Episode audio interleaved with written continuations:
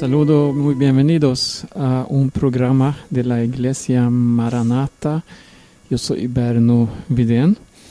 Estamos estudiando el tabernáculo, la morada de Dios que él ordenaba a su siervo Moisés a construir con eh, detalladamente vemos cómo Dios eh, le dijo a Moisés cómo lo iba a hacer.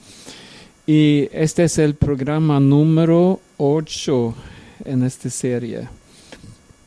Y estamos ahora llegando al tabernáculo, o sea, la tienda.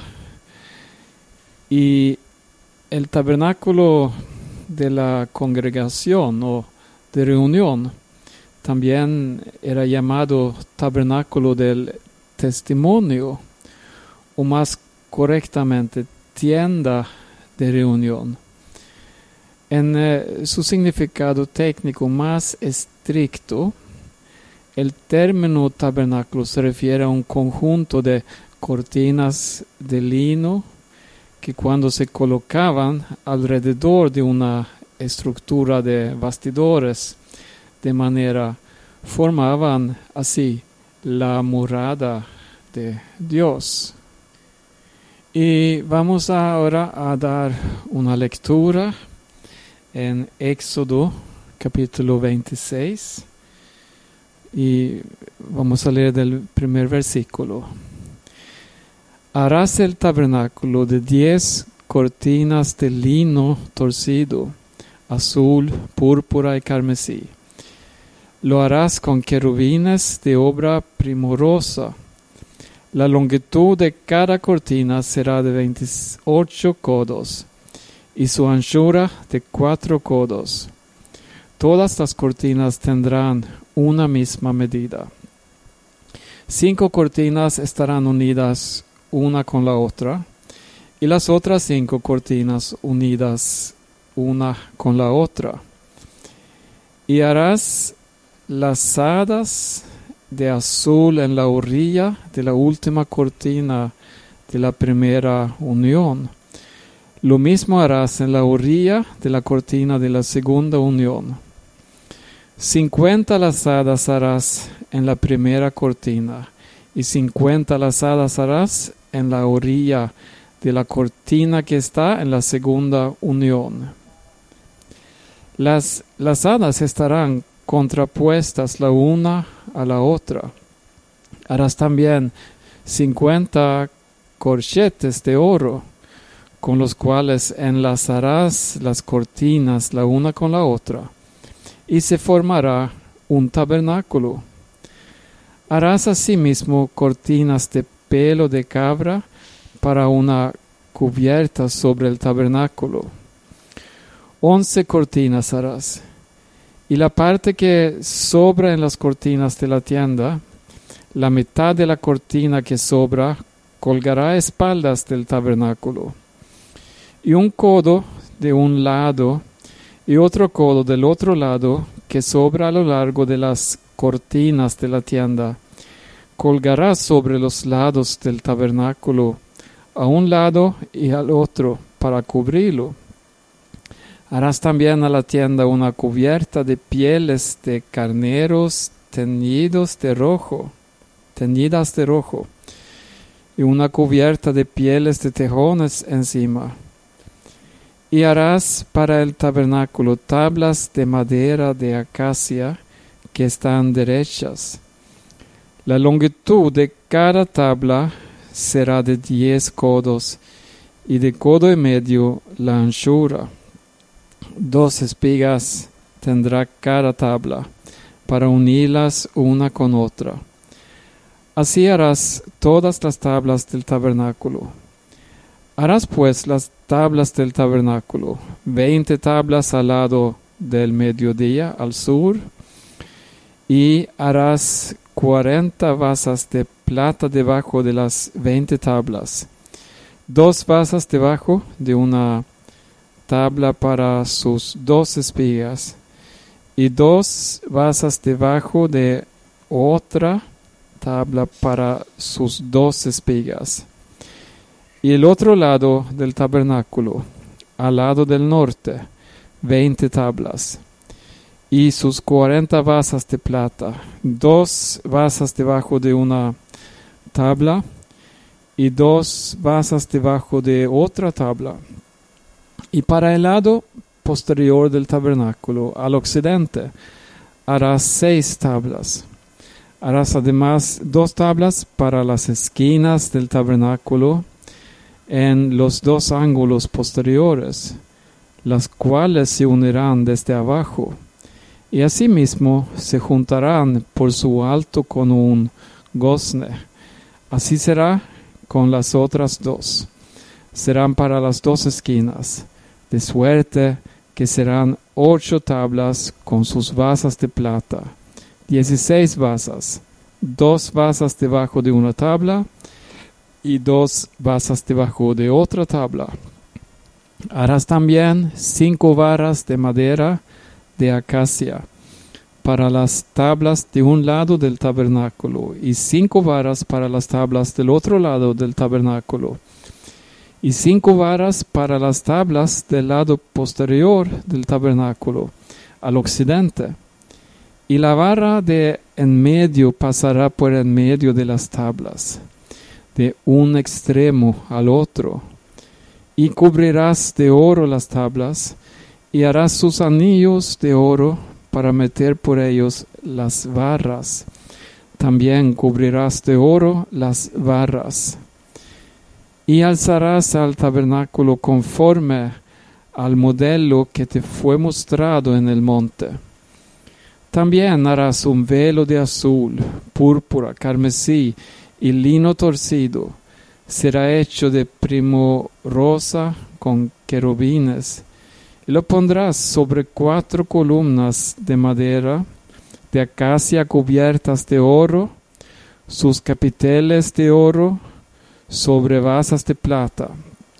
Y pondrás el velo debajo de los corchetes y meterás allí del velo adentro el área del testimonio.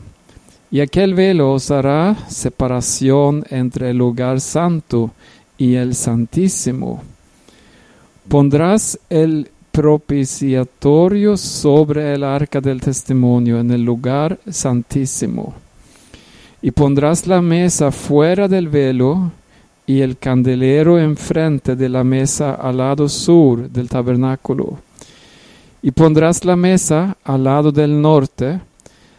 Harás para la puerta del tabernáculo una cortina de azul, púrpura, carmesí y lino torcido obra de recamador y harás para la cortina cinco columnas de madera de acacia, las cuales cubrirás de oro con sus capiteles de oro, y fundarás cinco basas de bronce para ellas. Bueno, leímos muchos versículos aquí, la descripción de la tienda o tabernáculo. Eh, el tabernáculo medía 30 codos de largo por 10 de. El norte y el sur tenían 20 tablas cada uno y el occidente tenía 8. Cada tabla era de 10 codos de altura y eran de madera de acacia estaban forradas de oro y representaban a la iglesia de Cristo. Fue quien llevó a cabo esta labor y tuvo que escoger con mucho cuidado cada árbol. Si pudiéramos eh, imaginar la labor que llevaba tallar cada tabla, comenzando con el corte del árbol, hasta sacarla, luego cepillarla y trabajarla hasta que llegara a su perfección. Podríamos pensar que cada tabla representa a un cristiano. Nosotros somos, eh, o, como creyentes, hemos sido cortados, talados a los pies de Cristo por el arrepentimiento cuando escuchamos el Evangelio, la palabra de Dios. Eh, como espada, esta nos echó a tierra, y después de talados fuimos traídos a la casa de Dios. Vinimos a ella de la misma manera que caímos, pero en la casa de Dios fuimos labrados conforme a Efesios 1, donde dice así, y Él los dio vida a vosotros cuando estabais muertos en vuestros delitos y pecados. Lo que leemos, este representa a la iglesia de Cristo en su proceso de formación. El Espíritu Santo nos toma en nuestro estado de pecado, un árbol con tantas ramas y torceduras y ve en nosotros lo que nadie puede ver. Nos ve convertidos en una de las de esas eh, tablas escondidas en la persona de Jesucristo tipificado por aquella envoltura de oro. Aunque cada tabla es o era diferente, no obstante, cada uno, una de ellas cabía perfectamente una al lado de la otra para llevar a cabo su propósito. Ya no eran árboles independientes, orgullosos de sus ramas, o de lo frondoso que eran recibiendo su alimento de la tierra. Ahora eran tablas que dependían la una de la otra, como los creyentes que son despojados del egocentrismo y esa autosuficiencia. Ya no tienen una dependencia del mundo, sino el uno del otro y todos de Cristo. Debajo de cada tabla había dos espigas que se acoplaban a una base de plata, y la plata habla de redención. Ese que unía una tabla con la otra. Lo que sostiene en pie al creyente es la redención por el sacrificio de Cristo. Mire lo que escribe Pablo a Timoteo en su segunda carta, por lo cual asimismo padezco esto, pero no me avergüenzo porque yo sé a quién he creído. Estoy seguro que es poderoso para guardar mi depósito para aquel día.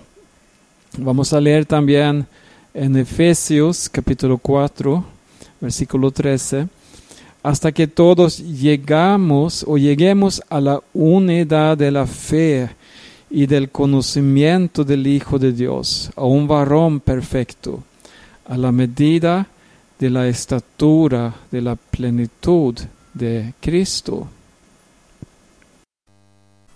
Eh, ¿Recuerdas que leímos eh, de cinco barras de madera de acacia? para las tablas de un lado del tabernáculo y cinco barras para las tablas del otro lado.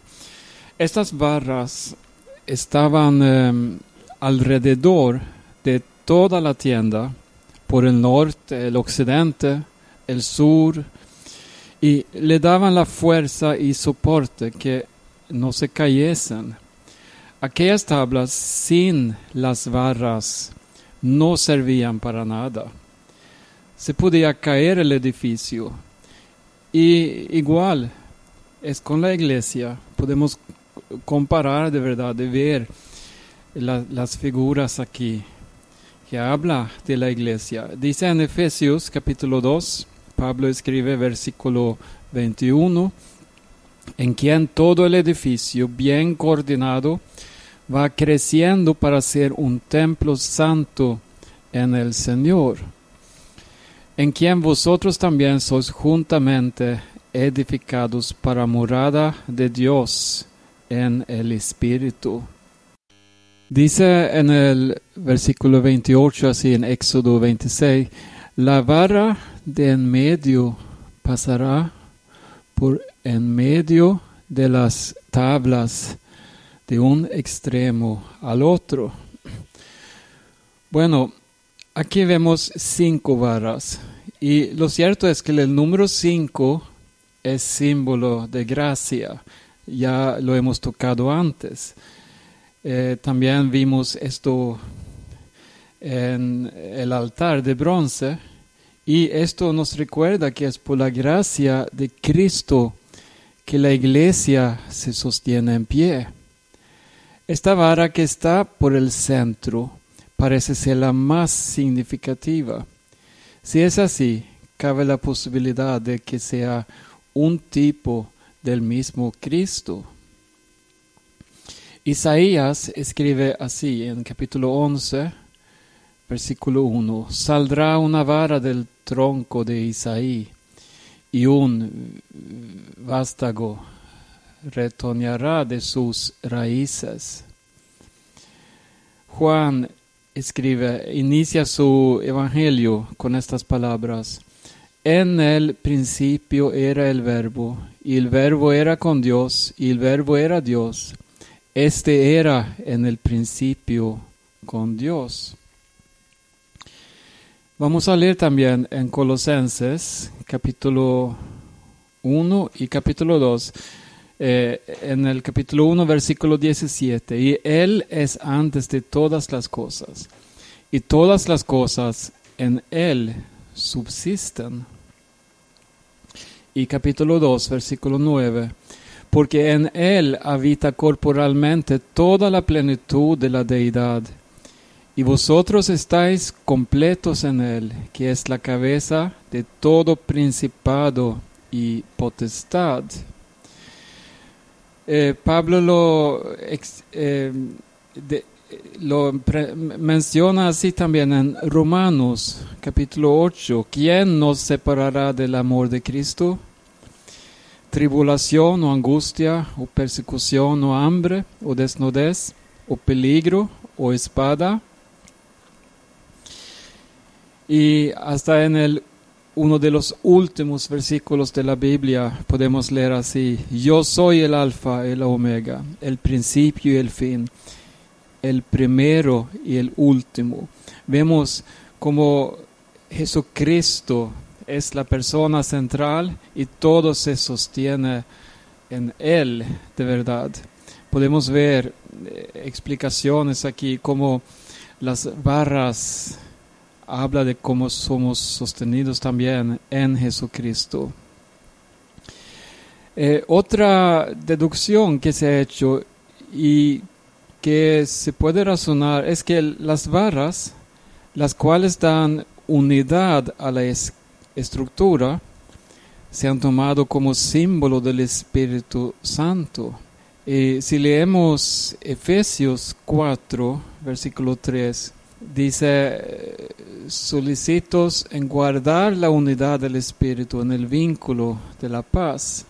Es una comparación interesante, pero notemos que los materiales de las varas son iguales a los de los marcos. En todo ello hemos podido ver a Cristo. Quizás esta entidad de simbolismo nos recuerda que el Espíritu en este caso es el mismo Espíritu Santo basándose la unidad de los creyentes sobre Cristo y la obra del Espíritu Santo. vamos a seguir un poco más aquí. Antes de entrar eh, a la hermosura del lugar santo, eh, vamos a ver algo de las cubiertas de la tienda. Habían muchas cubiertas diferentes. La primera es de la tienda que estaba constituida por 10 cortinas con eh, primorosos bordados azules en el centro. Estas 10 cortinas estaban elaboradas de lino torcido azul púrpura y carmesí.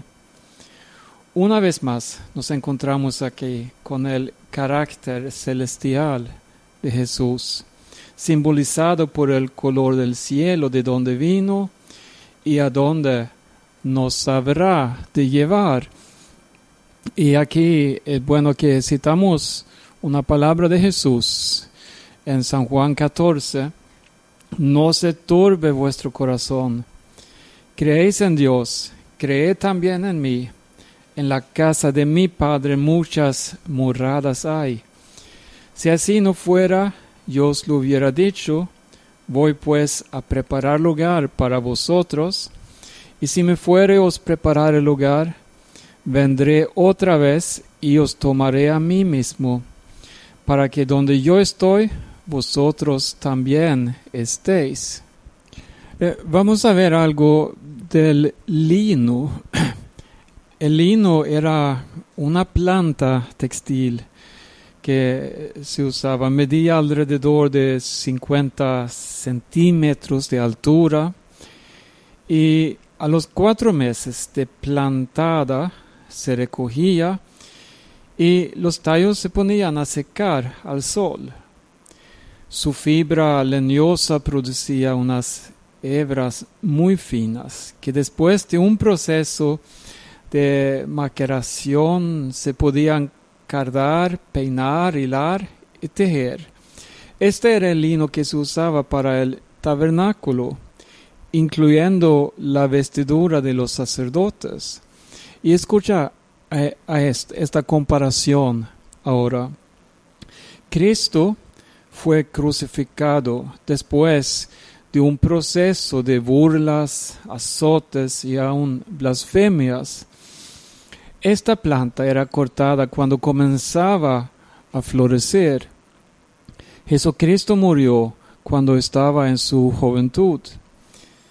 Aunque esta cortina tenía diferentes colores, como leemos en el texto, a cierta distancia lucía totalmente blanca, pero al acercarse se podía notar los otros colores celestiales, azul, púrpura y carmesí. Es solo cuando uno se acerca a la justicia de Cristo que se obtiene la esperanza celestial. Y vamos a ver ahora en Romanos capítulo 3 del versículo 22.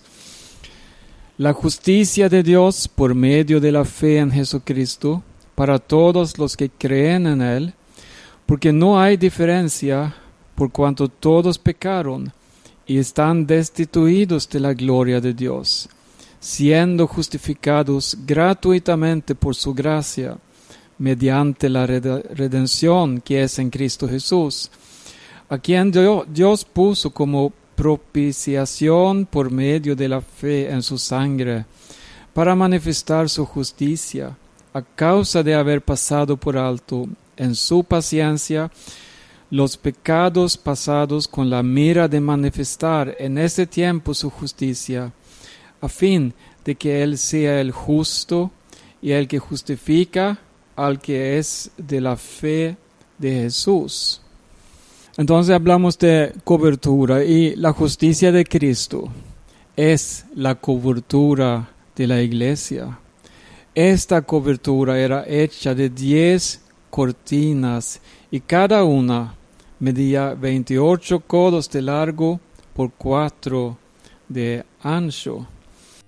Vamos a ahora a ver algo de la unidad que hay eh, en, esta gloriosa deidad, Padre, Hijo y Espíritu Santo, que también se refleja eh, en este material y en esta parte de la tienda vemos como la cobertura eh, está hecha de dos piezas, cada uno de cinco cortinas y cada una de estas dos piezas tenían 50 lazos en uno de sus lados. Estos lazos o ujales eran azules y los 50 de una pieza combinaban con las 50 de la otra.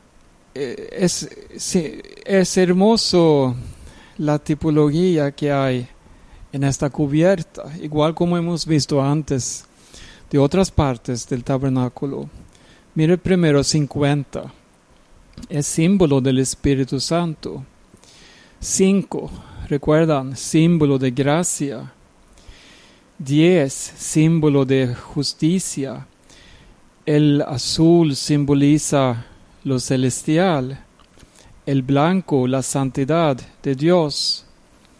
El púrpura, oro, la gloria real. Y el carmesí, la sangre redentora de Cristo. Jesús dijo en una ocasión así, yo y el Padre uno somos. Era el Espíritu Santo el que unía al Padre con el Hijo. El Hijo era dependiente totalmente de lo que el Espíritu Santo le revelaba del Padre. Es el Espíritu Santo el que nos une con Cristo. Ahora somos uno con Dios y el Espíritu Santo nos revela todo lo de Cristo. Cuando uno entra en la tienda y mira hacia arriba, puede ver esta cortina llena de querubines. Y de acuerdo con Ezequiel capítulo 10, estos querubines eran criaturas que en varios casos aparecen con cuatro cabezas de león, buey, hombre y águila, o seres que tenían una de estas cabezas. Ahí puedes leer en Ezequiel el primer capítulo, el capítulo 10 y también en Apocalipsis el capítulo 4. Y tenemos cuatro evangelios y no es coincidencia que estos son cuatro y cada uno presenta a Cristo en una forma diferente. Mateo presenta a Cristo como el poderoso león de la tribu de Judá, el cual es rey.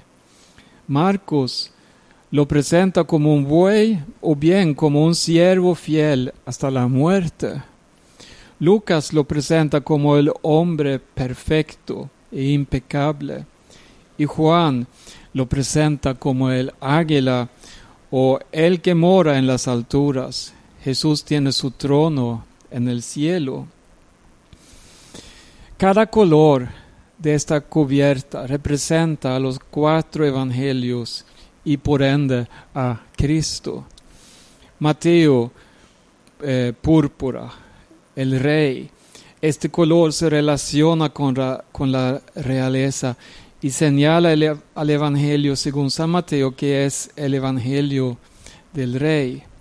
Mateo subraya este aspecto del carácter de Jesús cuando por catorce veces lo llama Hijo de David, el famoso rey cuya descendencia prometió Dios perpetuar en el trono de Israel.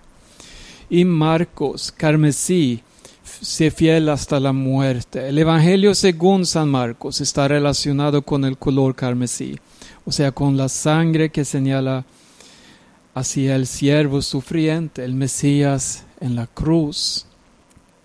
Lucas, blancos, el hombre perfecto. En el Evangelio según Lucas tenemos el lino blanco, simbolizando al hombre perfecto al carácter justo de Jesús.